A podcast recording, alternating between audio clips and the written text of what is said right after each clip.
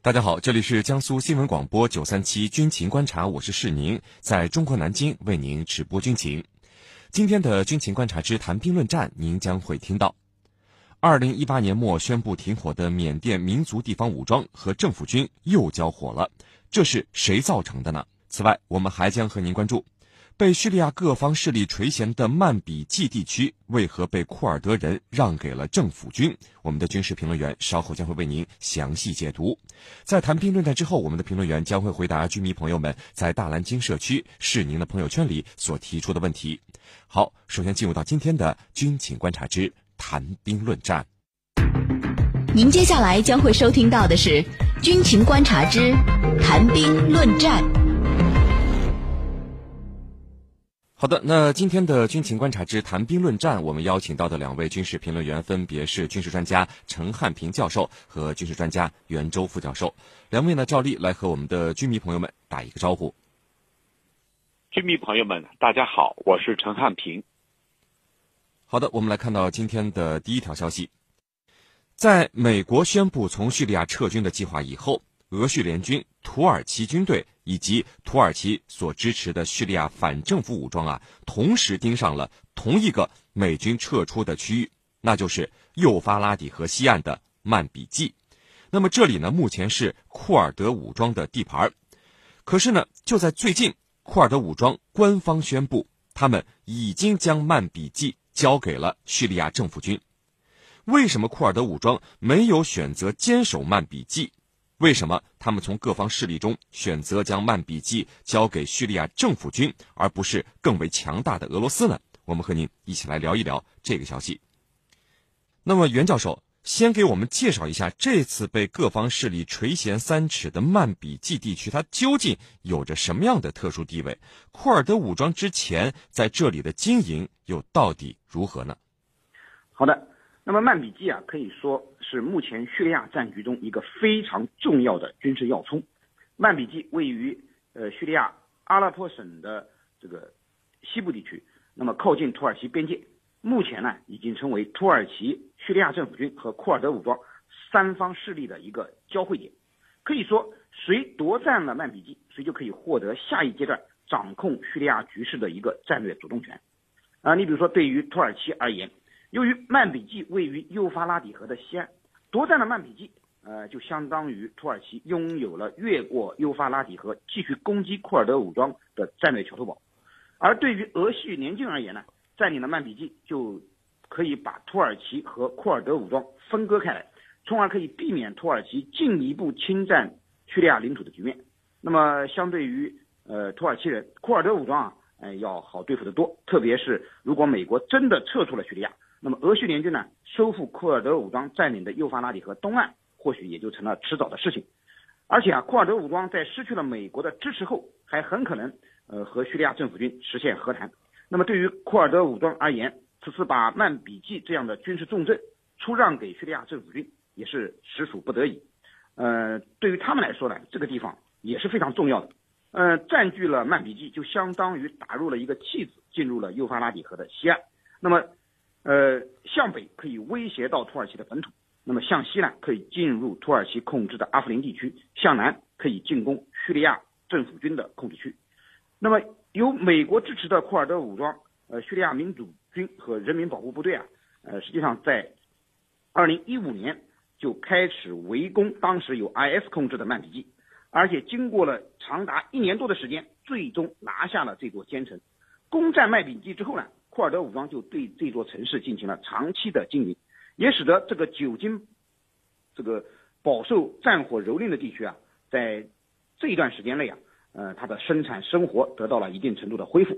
那么曼比季呢，也由此成为叙利亚库尔德武装控制的一个军事重镇啊。是林，程教授，呃，这么一个战略要地曼比季啊，对于库尔德武装自己来说也是很重要的。而且，您看这个库尔德人在这个美军的支持下，已经经营了这么长时间。那么，叙利亚政府军更是从内战开始就再也没有进入过这个地区。这次美军撤了，库尔德武装怎么一反过去这种寸土必争的状态，也撤了呢？请您给我们分析一下原因。好的，那么提到这个问题呢，我想呃说一个插曲，呃，就是昨天晚上啊，我在这个接待美军前任驻阿富汗司令艾肯布尔啊这个人的时候呢，我就问了他这个问题，就是你能不能告诉我，美军啊为什么要从叙利亚突然撤军？他给我的回答很有意思，他说不仅是你在问这个问题，我们美军，我们美国人自己。也在问这个问题，也在思考这个问题，所以这里头就很有意思了。那为什么要撤出来呢？那么他就给我解释了几点：一，就是特朗普呢是出尔反尔的，他不按常规出牌，这个呢必须要往这个上去理解；第二呢，就是美军撤出来还是觉得这块啊我们消耗的太多，投入和产出比啊没有成一个正比。呃，第三个呢？就觉得这个地方呢，风险还是很大的，还不如呢赶快拍拍屁股走人，抽身而出。所以呢，这是他给我的解释。那么我们来看啊，这次美军呢的确是撤了，尽管呢他有反反复复的啊，什么没有时间表啊，还有缓慢的撤离啊，等等啊。但是为什么库尔德人这次主动的请叙利亚政府军进来呢？而不是说我借这个机会赶快去填补美国人的真空。况且呢，库尔德人武装和美国人的关系向来是很好的，那为什么不呢？其实道理也很简单，因为这块地方土耳其人一直盯着。假如美国的撤离，就意味着美军对库尔德人武装的支持清零了，那么也就意味着库尔德人武装可能要和土耳其要面对面的较量。这种面对面的较量，对于武器装备各方面都处于劣势的库尔德人武装来说，它是处于下风的。土耳其它的军力是非常强大的，那么如果打下去，库尔德人武装没有胜算不说，还有可能呢，这个里子面子全部丢掉。第二呢，库尔德人武装可以借这个机会和叙利亚政府军进行一种交换，也就是说。我把这个地方，把曼比季给你政府军，你呢确认我高度自治。那么对库尔德人武装来说，这是一箭双雕，给叙利亚政府军做了一个顺水人情不说，同时呢把这样一个烫手的山芋丢给了叙利亚政府军，你去处理吧，我抽身而出了。所以呢，我们看到的是这样的情况，但库尔德人武装是。我认为是以退为进的，库尔德人武装以这样的办法避免呢受到很大的损伤，同时呢还能够在未来叙利亚全国统一以后得到一个承认，就是高度自治，这可是多年来他一直想争取到的。那么通过这样的交换，他以退为进，可以轻而易举的实现。我觉得对库尔德人来说，这是一张好牌。主持人。袁教授想要拿下曼比季的各方势力这么多，库尔德武装啊，为什么单单只选中了叙利亚政府军，连俄罗斯这么强大的存在都没给？这是什么原因呢？好的，呃，叙利亚的库尔德武装啊，选中叙利亚政府军进驻曼比季，呃，在我看来，目前是他们最佳的选项。呃，刚才陈教授也分析了，由于美军的撤出啊，土耳其进攻曼比季几乎成了定局。那么一直以来啊，土耳其都将驻守在曼比季的人民保护部队、叙利亚民主军等库尔德武装视为眼中钉、肉中刺，呃，急于除之而后快。那么他们还宣布，呃，这个叙利亚民主军、人民保护部队为恐怖组织。那么所以呢，他们迟早是要进攻曼比季，赶走人民保护部队，消灭叙利亚民主军的。那么失去了美军保护的库尔德武装呢，显然啊，是不是土耳其军队的对手的？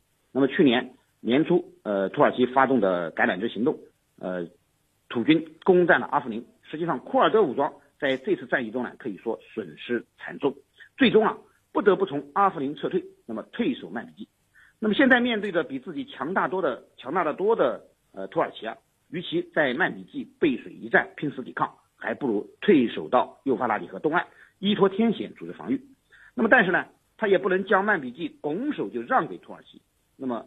呃，现在让给叙利亚政府军呢，显然是好处很多。一则呢，名正言顺，本身曼比季就属于叙利亚的领土，叙利亚政府军进驻这里呢，呃，实际上是理所应当的，土耳其也没什么好说的。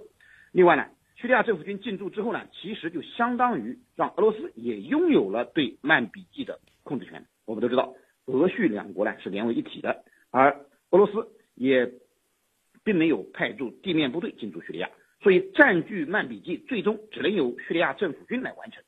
而库尔德人把曼比季交给了叙利亚政府军，就客观上起到了让俄叙联军替自己阻挡土耳其军队的作用。呃，曼比季好比是横亘在土耳其控制区的呃控制区和库尔德人控制区这个幼发拉底河东岸之间的一座坚城。那么这样呢，土耳其就无法直接对库尔德武装进行正面进攻了，而要攻击叙利亚政府军又会得罪俄罗斯。那么库尔德人呢？就成功的在美军撤退之后，他们失去保护伞的情况下，又为自己在曼比季竖起了一道保护墙。啊，声明。好的，那么程教授啊，土耳其对于曼比季一直是志在必得，就连叙利亚政府军当初进驻了，把这个国旗都升起来了，可是土耳其方面都出现拒不承认的情况。土耳其说，我们没有发现叙利亚政府军在曼比季，我还是要打曼比季。那么这次库尔德都官方宣布了这一消息，土耳其还敢不敢对这里动手呢？土耳其如果拿不下这里，又会有什么样的战略影响呢？请您给我们一并分析一下。土耳其会不会拿下曼比季？那么首先我们来说，这场战争对土耳其来说，无论如何，它都是非正义的，因为它进入了其他国家，未经许可，未经允许。未经邀请，你是侵略。如果你再去打叙利亚政府军，那是错上加错，必然会引发这个国际社会的反弹。第二，你要考虑到它背后的因素。如果你土耳其跟叙利亚动武，那叙利亚背后的因素有哪些？那就是伊朗、俄罗斯，还有黎巴嫩真主党。如果这些势力一起把矛头指向你土耳其。那你土耳其在中东的日子也不好过，到时候就有可能出现很多的战略透支、战略消耗，这也是土耳其不愿意看到的。假如说土耳其拿不下这里，又有什么样的战略影响呢？如果土耳其拿不下，就要看他打还是不打。如果打了拿不下，那么他会很丢脸，地区大国变成一纸空文。如果没打，那肯定当然拿不下了，会怎么样呢？没打，那土耳其需要找一个很好的借口，来撤回到自己的国内，或者找一个很好的借口继续待在这一地区，比如反恐啊，这个打击分离主义啊等等，这都是很好的借口。所以对土耳其来说，现在烫手的山芋啊，在土耳其的手里。那么我们再设想一下，如果说你跟叙利亚政府军开战，而库尔德人武装又在背后展开袭击，那就意味着库尔土耳其腹背受敌啊！所以无论如何，土耳其在迈出这一步之前，一定会反复的权衡。主持人，好的，那各位不要走开，接下来呢是半点广告时间，在简短的半点广告之后，我们将和两位军事评论员一起来和大家聊到今天军情观察之谈兵论战的另一个话题。红。